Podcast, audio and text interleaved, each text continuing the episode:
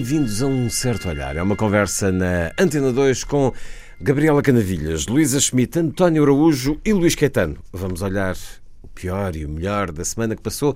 António Araújo, olhar arregalado aqui. Ao facto de 15 mil cientistas de todo o mundo terem, eh, representando 184 países, terem vindo a fazer um apelo é claro que, ao dizerem a Terra é a nossa única casa, é um apelo, já foi feito um apelo em 92 e, e, e no fundo, pode-se dizer que não passa de, de, um apelo. Mas é um apelo extremamente importante que, na imprensa portuguesa, se nós vimos a capa do Le Monde em letras garrafais, em breve será demasiado tarde, tentando traduzir assim, uh, o público também deu destaque de primeira página, mas eu não vi todos os jornais. Vi, por exemplo, que o I colocou na última página, o que também é um certo destaque, não, não mas não, uh, Portugal pareceu um bocadinho alheio, ainda que alguns portugueses tenham assinado esta um, Otávio Mateus, por exemplo, o paleontólogo, uh, não me parece que em Portugal isto tenha tido o impacto que merecia. Houve outros uh, critérios tivemos, informativos. Tivemos mais preocupados com um jantar no já, Panteão já Nacional. E o teu olhar arregalado converge, Luísa Schmidt? Sim, o olhar arregalado converge para isso, eh, naquilo que é o sublinhado do pior, uh, os tais 15 mil cientistas que assinaram o relatório com inúmeros uh, dados novos, porque chegaram até 2017, e em 2017, por exemplo, dispararam de uma maneira colossal as emissões de gases com efeito de estufa, provocam as alterações climáticas e que tinham tido uma certa estagnação em 2006, em 2016 e, portanto, de repente voltaram a subir. Uh, e isto não pode ser. E o que estes cientistas fazem já não é um apelo, já não é um alerta, acho que é mesmo um, uma, um, alarme, um grito de alarme, não é? Um grito de alarme. E que apareceu, como o António disse, em todos os jornais internacionais com grande relevância, uh, no Guardian, no, uh, no Le Monde, com muitas perguntas interessantes a esse nível. Uh, mostrando um, vários dados, uh, como as emissões de CO2 que eu já falei, que eu já falei mas também o aumento de temperatura, uh, a redução das espécies de vertebrados em risco, um, a redução da coberta florestal à escala mundial, que é absolutamente dramático para a absorção, justamente, do, do CO2 e depois, ao mesmo tempo, a subida exponencial da população, sobretudo em, em, em África, não é? onde ela tem subido mais. E, e, e, depois também mostra, tem, tem aqui uma outra, um outro aspecto que eu julgo que é muito importante um, relevar, que é o, um, as substâncias que destruíam a camada do ozono essas diminuíram. E, portanto, a única boa notícia que nós temos deste relatório e deste, deste, deste, deste alarme é o facto uh, de o, a camada do ozono ter conseguido recuperar e, um, e, e, portanto, não deixou de ser, de ser destruída pelos clorofluorcarbonetos que deixaram de, de, de de existir e, e os, todo, tudo aquilo que eram os, os, um, os, os, equipamentos de refrigeração os tinha, deixaram de os ter e, portanto, foi possível recuperar um, a camada do ozono, que é fundamental para os raios ultravioletas. Ora, isso mostra que é possível mudar se houver engenho, portanto, ciência, arte e vontade coletiva. E, portanto, estamos num momento absolutamente crucial de viragem e é fundamental que os cientistas e a sociedade civil em geral pressionem governos e pressionem empresas. Um, é possível fazer refletir isto no voto, mas também na vida económica e nas decisões individuais de consumo. Nós, enquanto consumidor, consumidores, podemos uh, boicotar produtos, boicotar países e podemos estimular meios de pressão uh, na sociedade civil. E uh, é de louvar a atitude destes cientistas que, que mostram um enorme, uma enorme responsabilidade cívica e moral. Luísa Schmidt, citar Camões a propósito do planeta, o Presidente da República citou Sofia a propósito de Angola. António. Eu não vou citar ninguém, exceto o, jornal ao país, uma coisa mais terra a terra, mas o que a Luísa disse é, é, inteiramente verdade, até não fosse ela a dizer, como é evidente, especialista nesta área, mas é preciso dizer que após três anos, reforçar aquilo que ela disse, após três anos de estancamento, não sei se é assim que se deve dizer, de, estou a traduzir de espanhol, das emissões de carbono, do dióxido de carbono, elas voltaram, as emissões de CO2 voltaram a crescer em 2017, mas não por causa dos Estados Unidos, apesar do Sr. Trump, nem por causa da Europa, mas por causa da China, da China que é mas eles estão a tentar fazer qualquer topo. coisa. Não, mas o que veio na Cimeira do Clima de Bona é que 28 0,5% do total de, de dióxido de carbono lançado da atmosfera é pela China. Não é o per capita, mas é em termos globais, é o primeiro país emissor. Porque o per capita energias. beneficiam do facto de serem muitos, não é? Sim, mas de facto há um esforço muito grande por parte da China de tentar alterar isso. Vamos ver como é que vai ser o desfecho neste ah. domingo da COP23 em Bona. Teu olhar arregalado, Gabriel Canavilhas.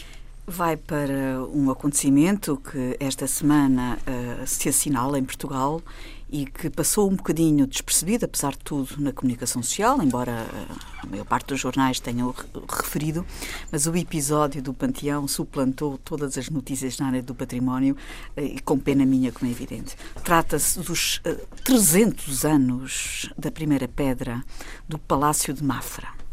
E uh, este, esta efeméride é de tal maneira significativa que merece um, um, uma referência e merece uma, uma, uma, não só uma referência nossa, mas merece que nós, portugueses, uh, olhemos para este conjunto que, para além de, de, um palácio de rei, um palácio de rainha, um convento franciscano, uma basílica, uma tapada, uh, também acolheu um complexo hospitalar do século XVIII, acolhe dois carrilhões monumentais do século XVIII, um conjunto único de seis órgãos de tubos e uma biblioteca que é considerada por muitos a mais bonita, mais bela biblioteca do mundo.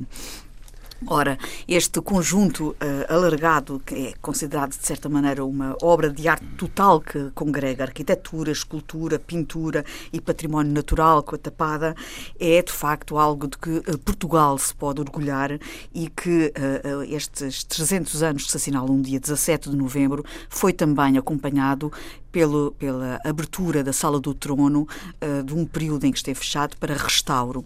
E esse restauro uh, trouxe uh, novamente à luz do dia as pinturas e, e, e o trompe-l'œil e todo o trabalho de decoração que esteve durante muito, muito tempo uh, escondido pelo, pelo, passar do tempo e que hoje pode voltar a brilhar. E uh, tudo, todo o trabalho que pode enfatizar uh, aquilo que foi a arte dos mais importantes artistas da época e deixa-me só aqui referir alguns Ludovici Custódio Vieira na arquitetura Trevisani e André Gonçalves na pintura Volkmar Machado e Domingos Sequeira na pintura mural precisamente os artistas que ficaram agora mais bem tratados com esta reparação e com este restauro na Sala do Trono, e Machado de Castro na escultura. Todos estes grandes nomes que estão uh, patentes neste conjunto artístico do Palácio de Mafra, todos eles merecem uma visita e merecem a devida divulgação e, sobretudo, a nossa homenagem neste bonito número redondo que são os 300 anos do Palácio e deste conjunto monumental de Mafra. Também gostava agora, a nível mundial, de assinalar este momento que tão interessante foi uh, este arrematar por 450 milhões de dólares do Salvatore Mundi, esta obra de Leonardo da Vinci, a última peça de Leonardo da Vinci que ainda se encontrava nas mãos de um privado e que foi arrematada na Christie's esta semana pelo número recorde que uh, surpreendeu tudo e todos, sobretudo até por, uh, devido ao, ao, ao percurso desta obra que uh, a última vez que foi transacionada uh, foi por uh, 10 mil dólares em 2005. Cópia, é? foi, exatamente, era tomada por uma cópia e antes disso tinha sido transacionada em 58 45. por 45 libras e uh, uma obra que tinha pertencido a Carlos I, o rei de Inglaterra, e esteve na coleção de Francis Cook este comerciante que foi responsável por mandar fazer Bonserrat, em Sintra, depois de devidamente restaurada, uh, traz ao de cima este, este, uh, este toque mágico de, de, Da Vinci. Aliás, aquilo que mais me, me, me enaltece e me faz arregalar o meu, o meu olhar, uh, mais do que estes números milionários desta transação, é olhar para a peça, para o quadro, como nós o temos visto online, e, e, e deixar deixar-me deixar-me uh, deleitar com a beleza do traço da Vinci, sobretudo aquele, aquela parte em que o globo, o globo Se de vidro uh, uh, translúcido hum. faz ver a peça de tecido por trás do globo, o globo de cristal realmente a, a, mestria e o gênio de Da Vinci estão perfeitamente patentes naquela obra. Portanto, fica aqui o meu olhar absolutamente deslumbrado com uh, o gênio, quer de Da Vinci, quer do conjunto monumental que nos trouxe o Convento de Mafra. Mas quero perguntar-vos se. É, tu usaste a expressão interessante para este valor: 450 milhões de dólares. É um número que não afeta esse olhar sobre o quadro estamos só a falar de leis de mercado ou isto começa a ser perturbador? Pensar que há tanto dinheiro para se dar assim por um quadro? Agora, novo recorde, novo recorde absoluto. Estamos a falar de quase meio bilhão de dólares. Não me ofende, não me ofende nem me perturba nada. Nada? Nada. Uh, se tivermos em conta que valores similares a estes são gastos e usados em uh, bens completamente supérfluos ou perdidos em transações do, do, do, do sistema financeiro. Nunca se perde, alguém, uh, alguém ganha. E, e, portanto, ou especulados. Colocados em offshores, que era um tema também que devíamos falar um dia Exatamente. Exatamente. E, portanto, não me ofende absolutamente nada, tendo em conta que uma obra destas não tem preço. Hum. Não tem preço. E concordam? Eu acho que isto, por um lado, sou familiar ao mundo do capitalismo extremado dos dias de hoje, que é que tem 450 milhões para dar para um Quem quadro. vende o quadro é um oligarca russo. Quem o compra provavelmente é um sheik das Arábias. Pois, quer dizer, que foi na China, que foi alguém da China. Isto é uma coisa e isto, por acaso. O preço do CO2 na atmosfera. Obriga-nos a refletir. Obriga-nos a refletir numa coisa característica do, do tal capitalismo extremado e que tem a ver com a concentração da riqueza nas mãos de muito pois. poucos. E, portanto, não deixamos de deixar esta nota interrogativa sobre, uh, estes, uh, sobre esta quantidade absolutamente gigantesca de dinheiro. Antes isto para a droga, como costuma dizer. Ou para o offshore, eu também concordo Exatamente. a esse nível. Mas interroga-nos sobre estas claro, mas nós, nós, dinheiro. Mas o dinheiro que, no, no, preciso momento em que era licitado este quadro, a mesma quantia ou outras quantias eram gastas em outras coisas. Portanto, o, que a origem do dinheiro é má, possivelmente será. Que a desigualdade existe e persiste, é. Aqui, aumenta, aqui aumenta. foi manifestada numa coisa boa. Agora esperemos que o adquirente tenha noção da responsabilidade do que tem entre mãos, sobretudo em termos de divulgação pública.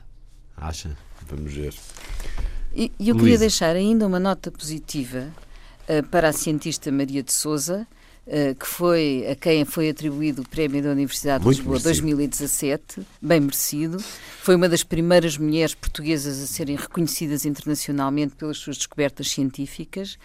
Aliás, essas descobertas constam hoje em qualquer manual internacional de imunologia que é a sua especialidade, e é uma grande cientista que é também uma humanista e tem um grande sentido de humor e também de responsabilidade. E por isso, na sua intervenção, quando recebeu o prémio, não deixou de chamar a atenção relativamente ao problema que hoje se coloca aos jovens cientistas. Uh, ela disse ela, qualquer português, disse ela, qualquer português medianamente inteligente terá vergonha se perdermos esse grupo de investigadores criado a partir de 2007 com o programa Ciência, digo eu agora, e ela quis, com certeza o quis dizer, inaugura, uh, que, que, o Mariano Gago então lançou, uh, e referia-se à possibilidade de muitos desses cientistas acabarem por ter de, de ingressar em universidades estrangeiras, uh, com o brain drain que estamos a sofrer em Portugal, e, diz, e remata ela: o verdadeiro desafio será mobilizar o país para os considerar e integrar. Ela não deixa as coisas por mãos alheias, é assertiva, é profunda, é uma mulher sábia e corajosa e merece muito este prémio. Falando também em mulheres cientistas, para saudar o facto de Mónica Betancourt Dias ter sido nomeada diretora do Instituto Gulbenkian de Ciência, eh, é a primeira mulher na história do Instituto e, portanto, acima de tudo o que a Luísa disse e a saudação à Mónica. Sobrou-lhe franzido, António Araújo. Por uma questão que está a ser, eh, que é recorrente, que é a ingerência russa. É claro que nestas coisas há sempre a presunção de inocência, mas se tivéssemos a presunção de inocência não falávamos de nada. Eh, a realidade seria sempre um bocadinho mais cinzenta.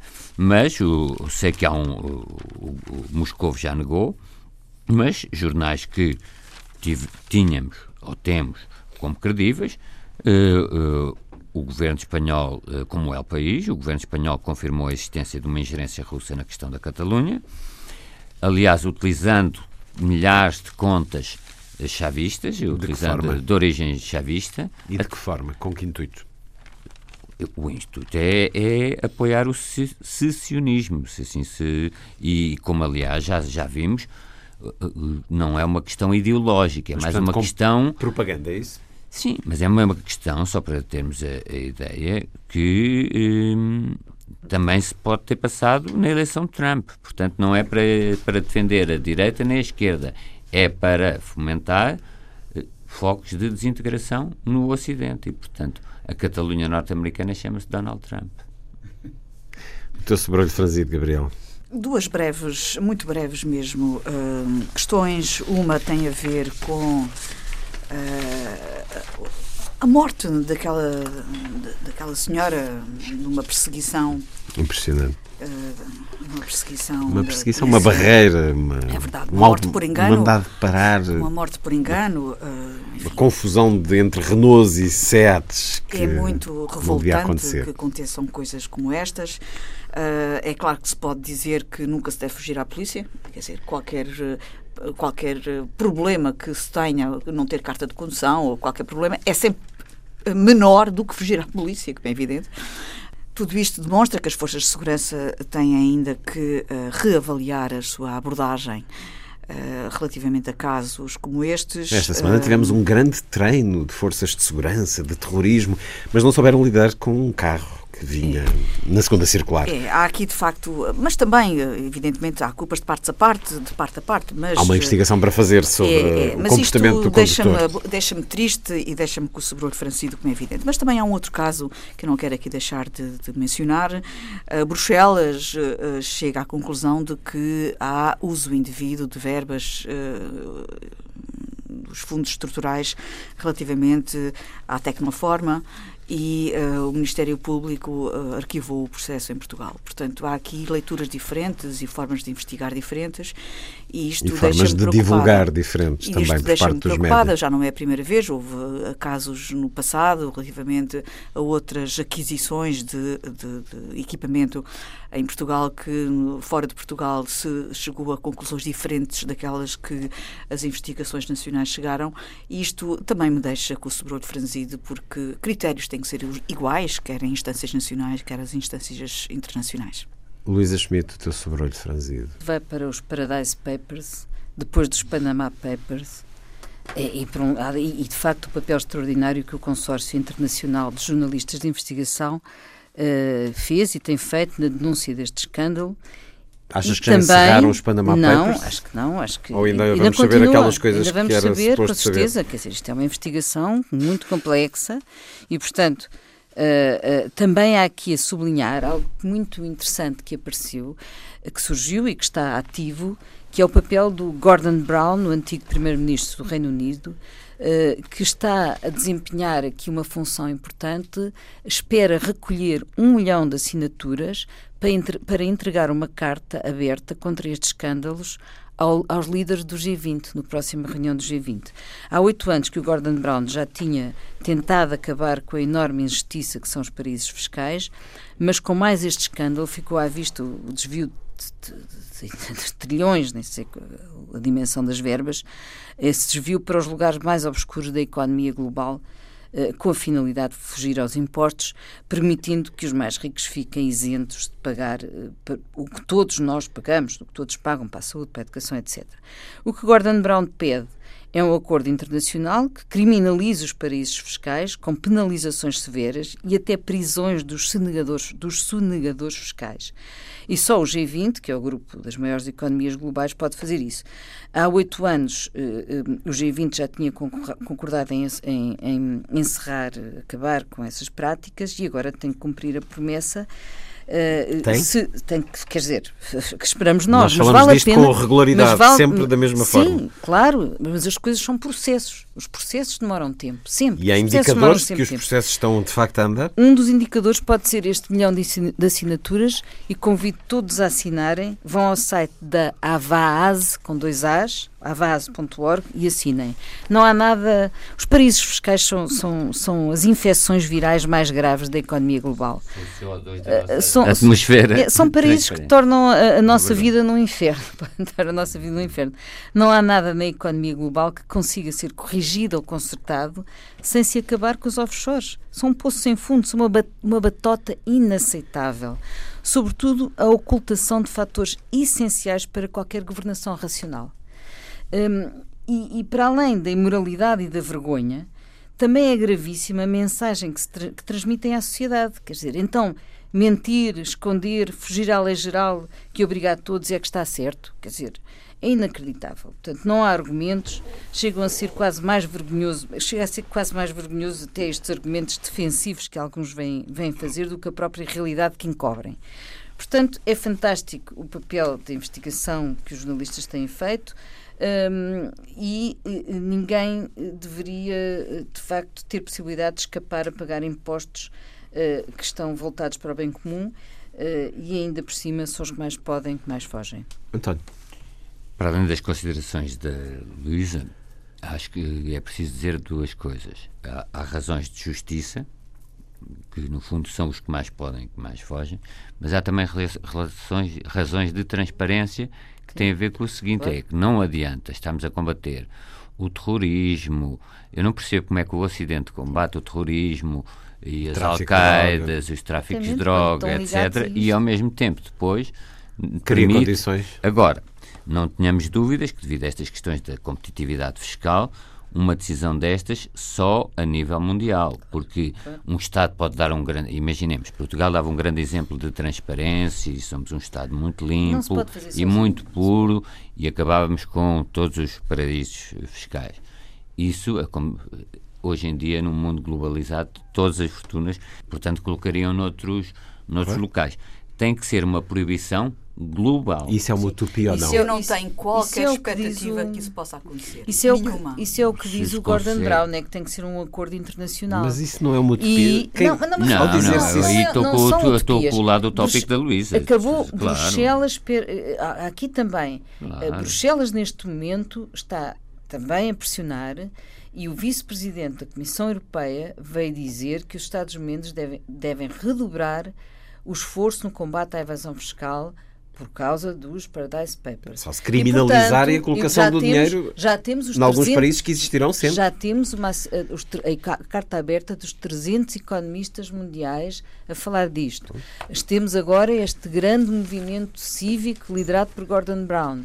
Eu acho que as coisas, é como digo, são processos. São processos que levam depois à, à decisão, oh, oh, Luísa, mas tem que haver Brown, uma grande Gordon pressão. Brown foi primeiro-ministro do, não, do não Reino Unido que durante está... uma série de anos. E, e, e claro, o, Reino Unido, o Reino Unido acolhe uh, uma série de paraísos Por isso fiscais. é que ele é o primeiro a identificar o seu próprio país. E de offshores. Nas principais, os principais no, Mas ninguém está a dizer que não. São dentro do Reino Unido. E, portanto, ele foi primeiro-ministro durante muitos anos. Portanto, é fácil agora o Gordon Brown dizer não isso. Não é fácil, são, é mais de um milhão de pessoas. Tu tens Eu, que perceber acaso... que muitas vezes a sociedade civil pode ter aqui um papel perfeitamente Uh, fundamental. Portanto, temos, temos todos que nos mobilizar. Esperemos todos que sim, com muito ceticismo. Para isto. Eu sei, mas repara, a União não, mas, Europeia mas não, não consegue é um sequer entender-se para ter uma, uma unidade fiscal. Não consegue sequer ter a, a, a mesma política fiscal. Que nós não já iria, que as coisas podem mudar, não vale a pena. Que já iria Sim. ajudar imenso, em termos da União Europeia, de 27 países, Dar o exemplo. já iria ajudar imenso a não haver esta deslocação de empresas uh, e até mesmo a colocação de património noutros locais para obter melhores rendimentos. Portanto, a nível da União Europeia já se podia dar passos importantes. Nem sequer a nível da União Europeia se encontram soluções onde seria facílimo.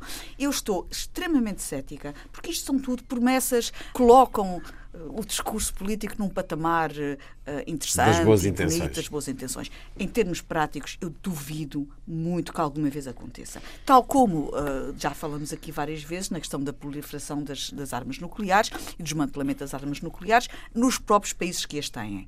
Uh, aqueles, os poderosos, aqueles que as têm verdadeiramente e que não querem que os outros as tenham. Portanto, tudo isto são palavras.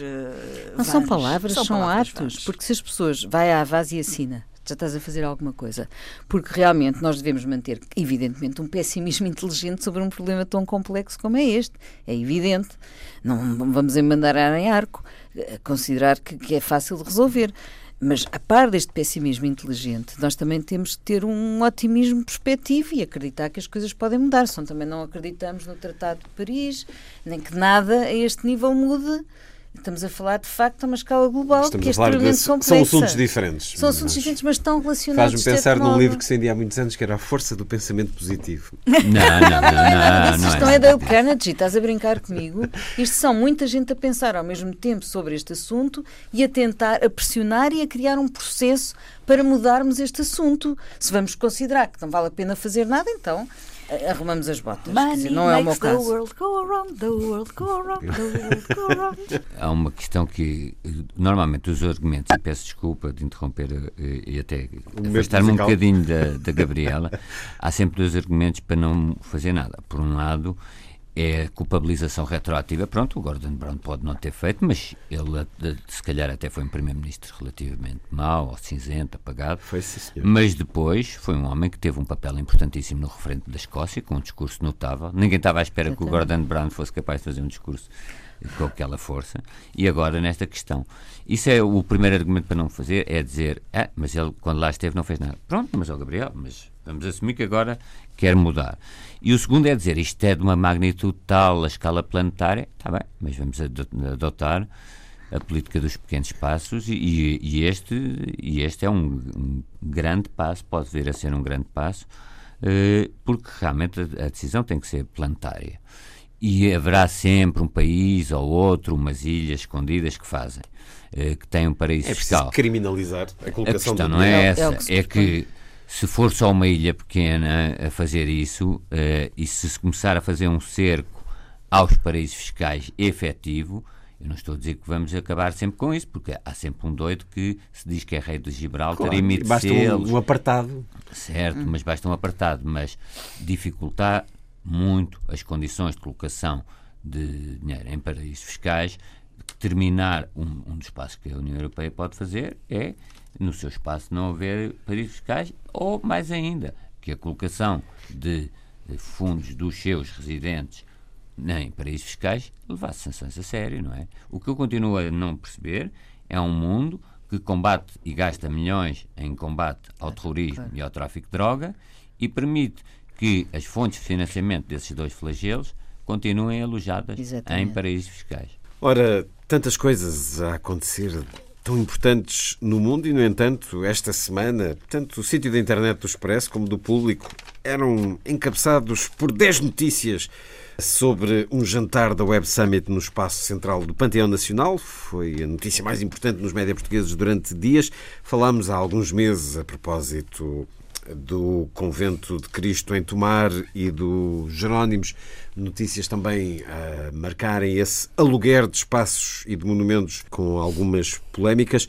Mas uh, este jantar da Web Summit, que levou muitos cronistas a rasgar as vestes, depois quem começou por dar o mote, precisamente o Primeiro-Ministro, António Costa, a dizer que a utilização do panteão para eventos festivos é absolutamente indigna. Justifica-se tudo o que escutámos e lemos esta semana, Luísa Schmidt, a propósito deste jantar no Panteão? É uma ignomínia? Bem, este caso parece daqueles moinhos de café que não para de zumbir aos nossos ouvidos, mas talvez uh, se possa vir a aplicar aqui aquela máxima que há males que vêm por bem. Uh, porque há anos que se discutem os modelos de gestão do património e dos museus, o mecenato, uh, enfim, quer dizer, todos todo os alugueres. Parece uma panela de sopa com as hortaliças a virem sempre ao de cima. As mesmas, as mesmas hortaliças a virem sempre ao de cima. Sim, sim, um bocado gastão. Mas o caso do Panteão só, só é mais impressionante porque estão lá os mortos, mas houve outros casos, houve vários casos, nós já, já temos até aqui falado. O que ficamos com a noção independentemente dessas eh, coisas do, do disco, isso, isso, aí não, não é tanto o que me interessa concentrar. É, é, o que eu acho que é interessante são duas coisas. É que, por um lado, ficamos com a noção que nas estruturas culturais deste país não está suficientemente pensado nem decidido o que, o que é uma regra decente e eficaz de exploração comercial e da ligação da economia com o património e a cultura. Isso ficou à vista que, que, que, não está, não está pensado, não está realmente uh, bem, não está, não está feita essa regra.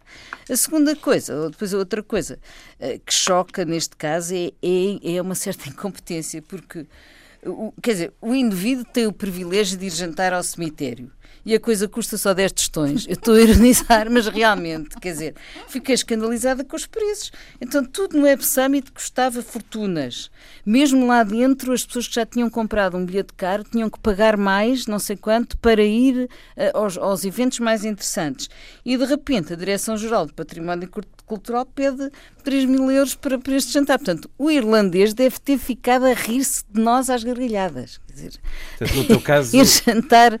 Vamos lá, em conclusão, ou não, uh, justifica-se duas... o aluguer, mas a preços mais exigentes. Não, quer dizer, achei ridículo. Portanto, nos preços, ainda por cima, proibitivos do Web Summit, depois alugar este, este espaço por tão pouco. Está acho que tabelado, está tabelado, Mas é isso que eu acho mal. Era o que eu te estava a dizer Porque da primeira toda a gente parte. é o Web Summit. É há empresas que não têm. Pois, então milhões. vamos ao terceiro, ao terceiro aspecto do, da minha comentário. É que isto não devia ser uma tabela fixa. Deve ser negociado caso a caso. Mas isso é uma não é, não, é feira. Há, não, não é a feira. Não é e é possível fazer. Porque é completamente diferente. Nós temos, se há uma ONG que quer fazer uma coisa de solidariedade, uma, uma cerimónia de solidariedade, e quer fazer um evento uh, aos Jerónimos, ou seja, onde for, hum. deve pagar muito menos do que uma grande empresa ou do que um Web Summit.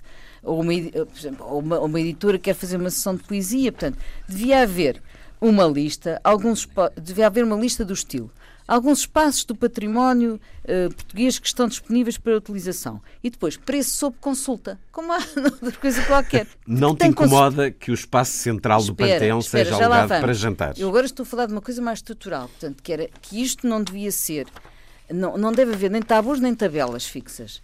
E, portanto, eh, eh, o preço devia ser sob consulta e esta Comissão Nacional de Incentivo à Cultura, eh, que tem com certeza um secretariado e tem para tratar disso celeramente, decidir se é decente ou não alugar para aquele fim e por quanto não pode ter um catálogo fixo. Não pode ter um catálogo fixo.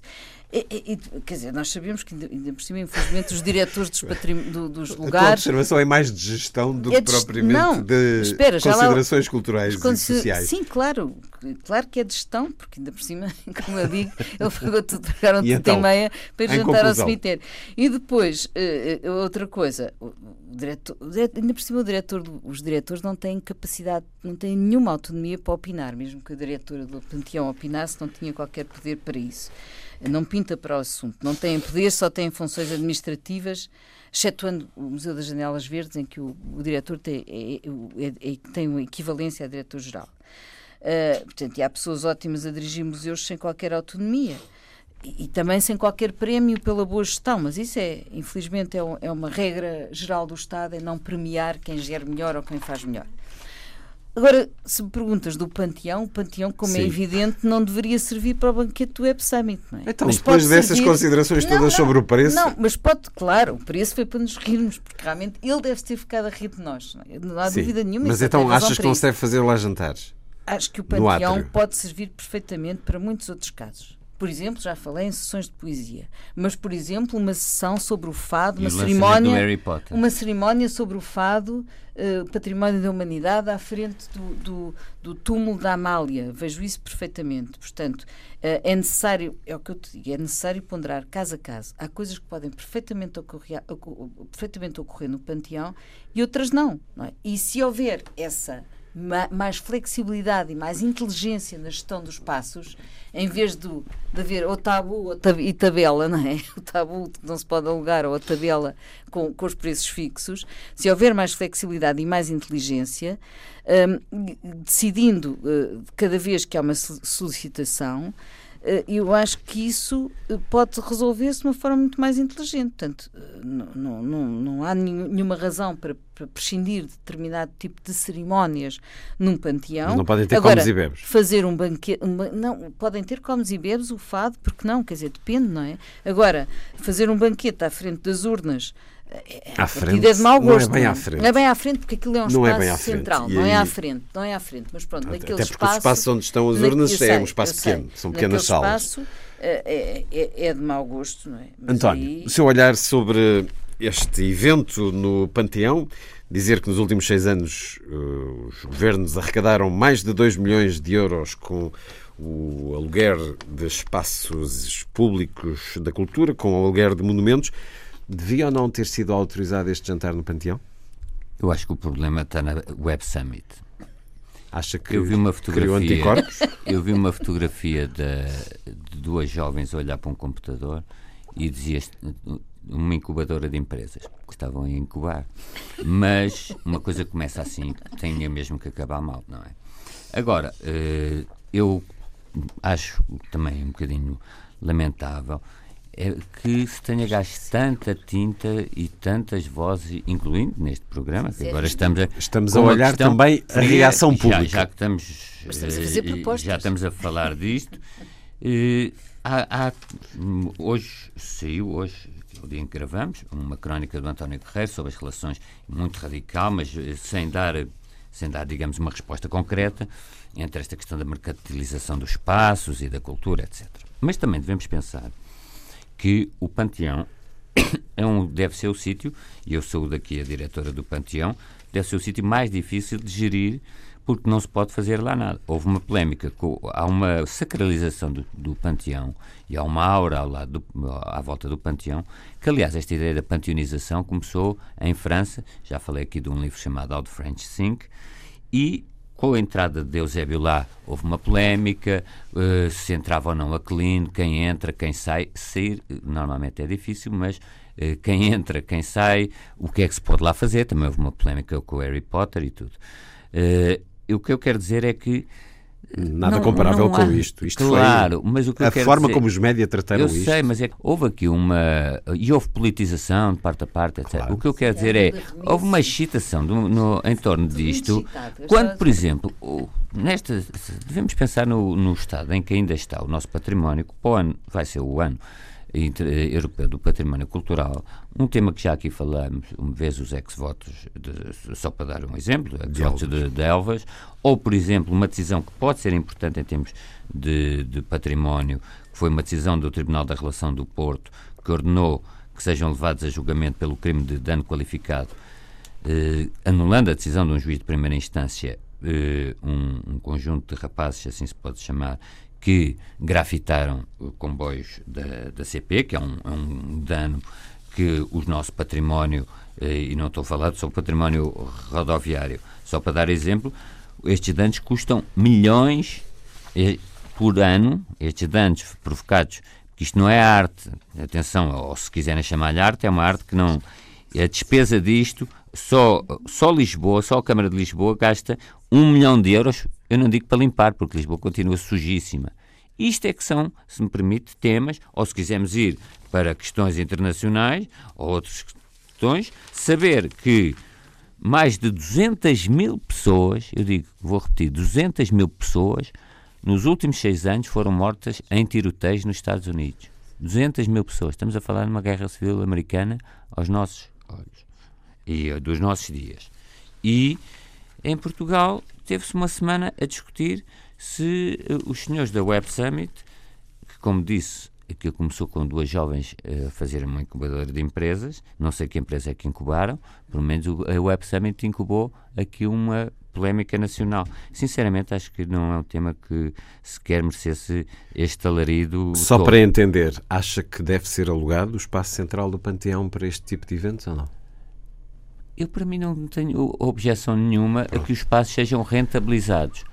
E aqui, como sempre, poupar-se-ia tanto em exaltação, em ruído e em tinta e voz gasta se houvesse uma coisa chamada bom senso. Esse sim é o bem mais escasso, em, pelos vistos, no nosso país. Gabriel, o teu olhar sobre isto, escreveste hum, no Diário de Notícias sobre. Uh, é, pronunciei sobre esse assunto, sim. Uh, há aqui uh, dois aspectos a considerar. Um é a, a reação pública, a comoção pública e uh, o aproveitamento político-partidário que foi feito sobre essa matéria, ou melhor, a utilização político-partidária que foi feita sobre uh, este caso e a forma como a comunicação social também uh, o fez render, até porque isto é um assunto que acabou por ter interesse público, ou melhor, o público interessou-se por ele e a comunicação social, evidentemente, também se aproveitou desse interesse.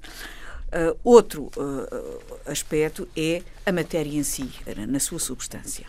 Começando pelo primeiro caso, o, o a próprio Web Summit e uh, o interesse do próprio evento, o facto de ter uh, um interesse grande para Portugal, de ter envolvido as principais figuras do país, desde o, primeiro, o, Presidente da República, o Primeiro-Ministro, os comissários europeus, uh, o próprio Secretário-Geral da, da, da, ONU, enfim, o Al Gore, enfim, todas aquelas grandes presenças internacionais que participaram de uma forma ou de outra, tudo isto trouxe ao Web Summit uma importância uh, mundial, digamos assim, uh, e uh, ser precisamente o jantar dos fundadores do Web Summit que esteve na gênese desta polémica é razão e foi razão para mediatizar este, este, entre aspas, escândalo do jantar no Panteão.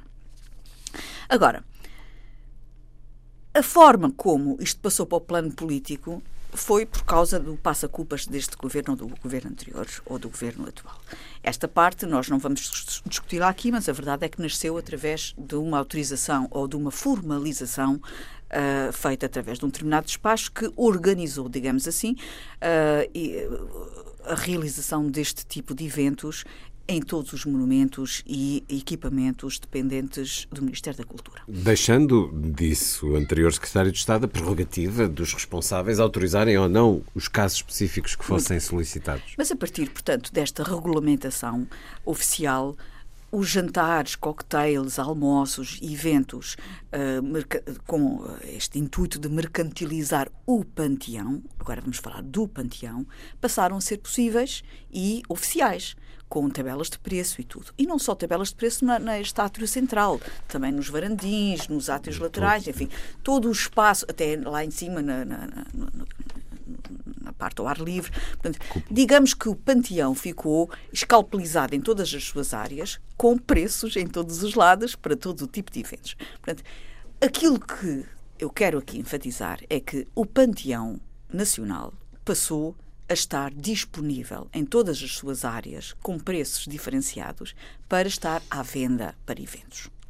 Ora, a partir desse despacho, e por isso é que isto passou para a matéria política, a partir desse despacho, aquilo que não era possível antes passou a ser possível a mercantilização do panteão. Pode-se dizer, ah, mas antes já havia. Não, não havia. Antes podia ter havido algumas ocasiões, alguns eventos que uh, ocorreram, mas não de forma oficial, organizada e autorizada por despacho. Hum. E aconteceram, enfim. E tu és a favor ou contra esse aluguer dos espaços do Panteão? Eu sou a favor da utilização através de um escrutínio. Uma avaliação caso a caso. De um escrutínio bem feito da utilização dos monumentos e dos museus e do equipamento cultural para eventos privados, por forma a rentabilizar e por forma a, a, a tornar, uh, enfim, o, o, a, enriquecer, digamos. Um, adotar os adotar, monumentos de algum fundo de maneio. Adotar o Ministério de Meios para a própria manutenção dos, dos, dos seus monumentos, mas excluindo em absoluto o Panteão Nacional. Nesse aspecto, estou contra a opinião aqui da Luísa, porque o Panteão não deve ser incluído nessa lista. E, e uh, os Jerónimos deve? Os, os Jerónimos também. Também tem túmulos. Também tem Atenção, túmulos. o Jerónimo passou a ser panteão desde o ano passado. Porque antes o Jerónimo não estava catalogado como panteão. Mas também achas que não deve ser alugado? Deve ser alugado, mas não na zona onde estão os túmulos.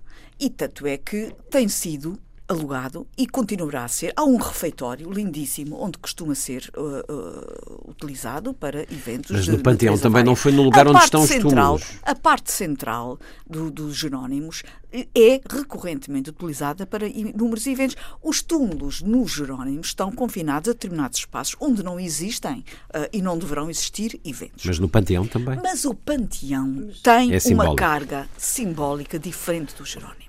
Então, e Tem uma não carga. haver, exemplo, e uma- as festas que existem nos Jerónimos não existem na ala ah, sagrada do- da igreja, onde estão os dois túmulos mais significativos. Se formos por aí, também não- não o podemos deixar e o recanto, e o recanto o onde está o túmulo do Herculano não é ah, usado para festas. Portanto, digamos que a simbologia do panteão deve ser preservada para aquilo que ele foi, ah, foi concebido para homenagear os mais altos dignatários da pátria nas várias áreas eh, em que eles representaram Portugal. Sendo que também se paga para essa homenagem. Eu, se quero homenagear a Sofia, tenho que pagar. Eu, se quiser homenagear Fernando Pessoa, tenho que pagar. Tem lógica. Deixa-me só terminar só o raciocínio neste sentido. Podem ser feitos. Nada impede, nada impede que se façam iniciativas nos- no Panteão de homenagem.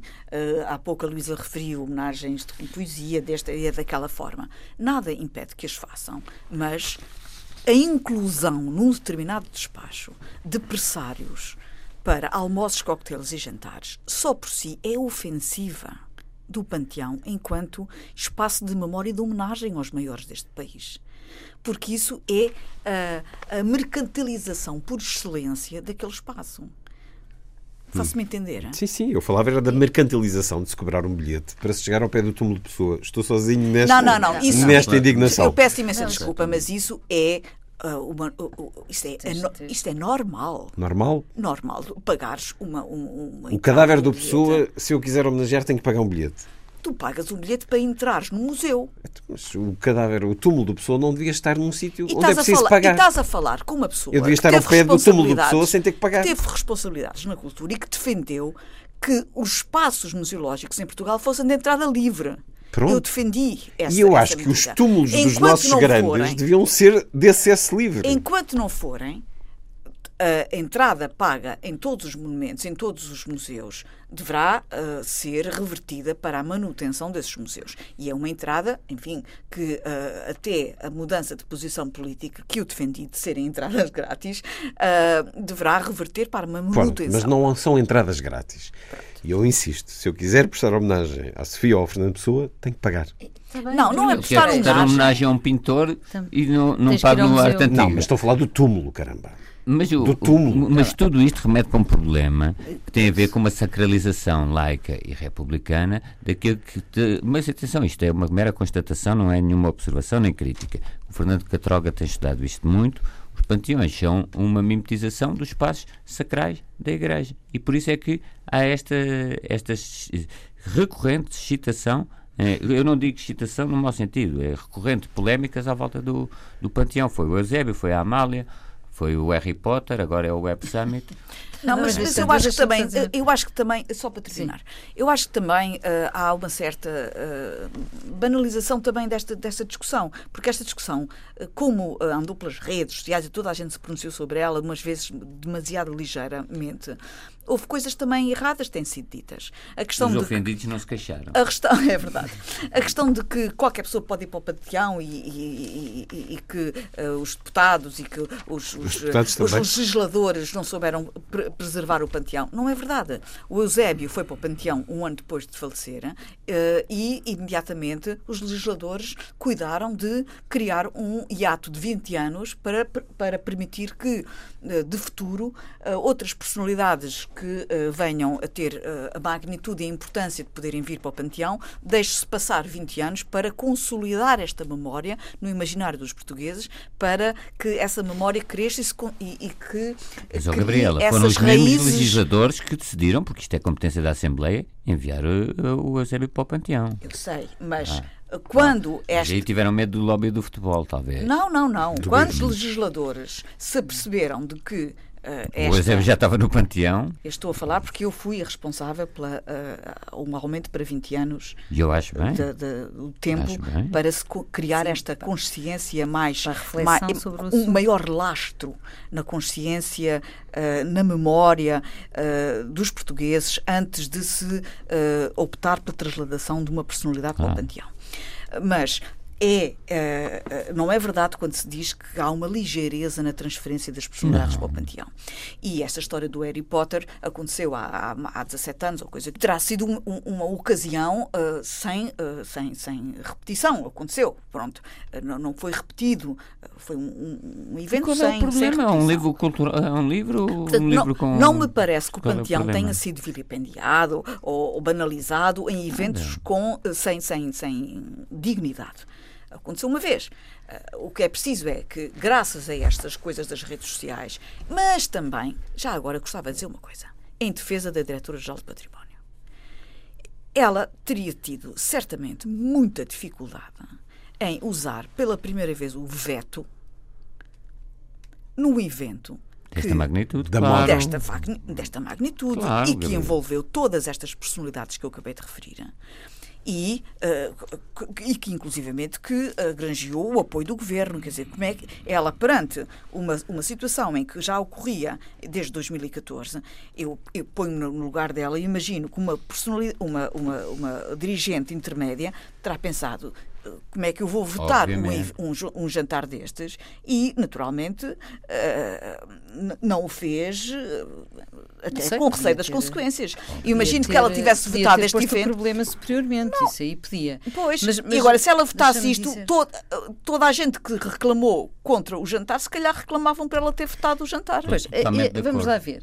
As redes sociais é o tal efeito moinho de café. As redes sociais estão nos jornais pois, agora. Os jornais pronto, são como jornais, as redes sociais. todo lado, é o moinho de café nos nossos ouvidos, não vou, não vou, não vou uh, falar mais nisso. O que eu acho é que isto não se pode resolver, insisto, nem por tabus, nem por tabelas. Não há razão nenhuma para prescindir uh, de uma cerimónia, por exemplo, sobre o fado, património da humanidade, à frente do túmulo da Amália. Pelo contrário, até pode ser uma homenagem muito interessante. E também, uh, e, e por outro lado, não há nenhuma razão para os preços serem tabulados e serem fixos e, devem ser caso a caso, porque neste caso oh, é ridículo. Com jantar, com é mesa aposta. Com é jantar e mesa aposta. Não, mas não ouviste o que é que eu disse? Eu vi, não. homenagem à Amália dentro do túmulo, mas tem que ter jantar e mesa aposta. Não sei se tem que ter jantar. Pronto, mas é um jantar e mesa aposta que, que eu não concordo. Um queijo da serra ou uma coisa qualquer, não interessa. Uma homenagem... Ninguém está contra as homenagens. Um jantar e mesa aposta que eu não estou Deixa-me acabar o Tem que haver sempre um croquete, já sabes. Não, não, não, há uma fomeca a qualquer altura. Deixa-me ah. acabar o raciocínio. O que eu digo é que nem tabus nem tabelas, no sentido em que não há tabus para fazer determinada. Não tenho, eu não tenho pessoalmente. Pessoalmente não tenho. Relativamente à utilização do panteão para uh, uh, acontecimentos e eventos que façam sentido. Por outro lado, também não deve haver uma tabela fixa, porque é absolutamente ridículo alugar por tudo tem meia a uma pessoa que cobrava quase em três bilhetes aquilo que foi, que foi o que o Estado português pediu para o Panteão. É absolutamente é de gargalhadas. Quer dizer, portanto, eh, vamos lá ver o bom senso, que é, como o António dizia, é um recurso muito escasso em Portugal, deve ver. ser utilizado e deve haver aqui um repensar destas regras e fazer aqui Já uma, está uma, uma regra ponto decente. delineado. Ainda queres acrescentar, Gabriela? Eu quero perguntar à Luísa. Esse evento, concordas com um jantar de mesa posta de homenagem à Amália no Panteão? Pergunto-te. Não, não tenho nada contra o jantar. De, de, se for, se o objetivo for justamente a homenagem ao fato património da humanidade. Tem que ter a ver com o assunto. Não é o comer que me faz impressão. Caso a caso. Não tem, não tem, caso Esperto foi Paddy Cosgrave, tem que ser um rapaz esperto para fazer o que faz, porque foi buscar a ideia da morte. Ah, nós na Irlanda lidamos com a morte de outra maneira. Tipo, nós menos, portugueses somos mesmo, os carpideiros. Foi, muito, foi, foi muito interessante a resposta dele. Pois foi, foi pedindo desculpa, pedindo desculpa, que isto tem que se logo atenuar o clamor social e tantos rasgaram as vestes. E foi à tabela e viu que aquilo era barato. Ele é espertíssimo e ficou a rir-se do Estado merece ser panteonizado em vida. Ora, tínhamos aqui boas notícias de de África para conversar, mas fica para a próxima semana. Vamos às vossas sugestões para os próximos dias. António Araújo. Uma sugestão de livros, e sem qualquer intuito publicitário, mas realmente há uma coleção muito importante, que são as obras pioneiras da cultura portuguesa, organizada por Carlos Filhais e José Eduardo Franco, e que merece. Eu penso que aquilo só surgiu no círculo que não está no círculo. Sim, claro. Primeiro mas, sairá no círculo leitores, ao longo de dois anos e meio, e depois, com certeza, não temos ido Já que falamos e que nos eh, ficamos todos muito exaltados, eu próprio, sobre a questão do panteão, acho que devemos também homenagear os mortos de outra maneira e outra essas obras pioneiras. Sobre o que está a acontecer e algumas recomendações em chaves de João Machado, A Arte da Cor, uma, uma exposição de, que é realmente uma explosão de cor deste designer artista gráfico. Em Chaves, em que sítio? Em Chaves, no Museu Nadir Afonso. Nadir Afonso. No Museu da Arte Contemporânea Nadir Afonso. Em Lisboa, ainda Atlântico Vermelho, da, Rosana Paulino. Eh, poderemos, eh, no padrão dos descobrimentos, poderemos talvez questionar algumas algum propósito, mas é uma obra eh, e, é, e a, aqui a autora, a Rosana Paulino, tem uma obra notável.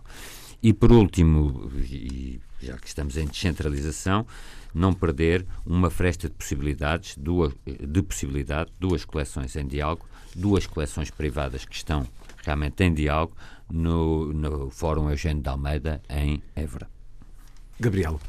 O Festival de Cinema Lisbon and Sintra Film Festival, que infelizmente já foi uh, Cascais, Cascais que já não é, uh, tem uma, uma, uma, uma, parte muito interessante dedicada à música. Já o ano passado teve. Grandes pianistas. É verdade, este ano também. E, uh, Steven Kovacevic. Exatamente. Alain Planès já estás-me a tirar as minhas, as minhas recomendações, mas ainda bem, porque significa que estás muito atento. E este ano uh, tem as sessões especiais da música, uh, que uh, não só estes grandes nomes que acabaste de referir, mas também uma série de filmes totalmente dedicados a, a, esta grande área da arte que é a música. E o cinema tem muito a ver com música e tem tantas, tantas ligações à música.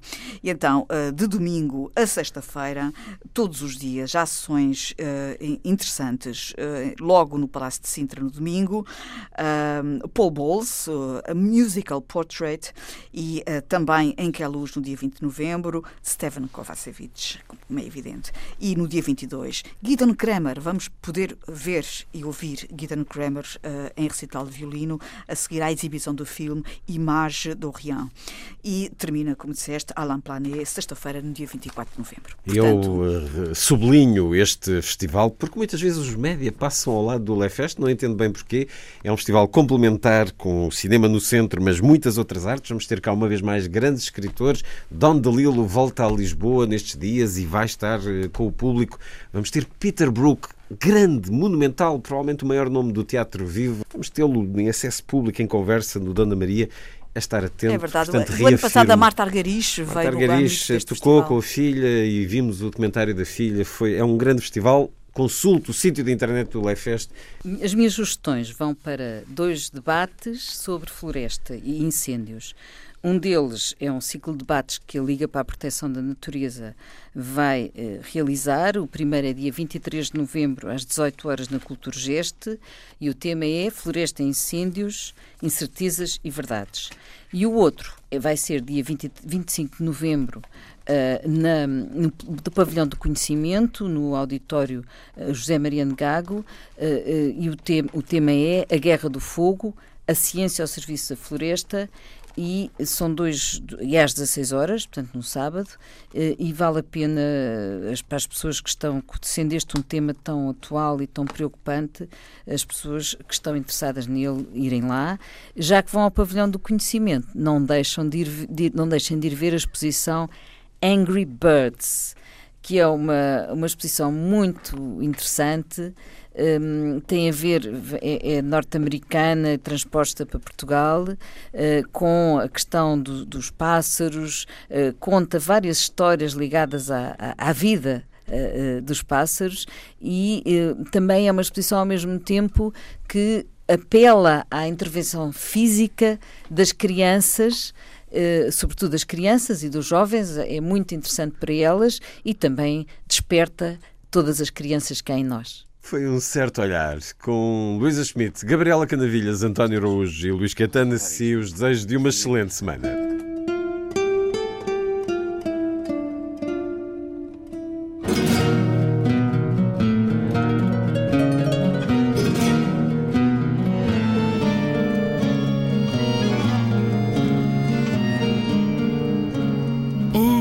Certo olhar.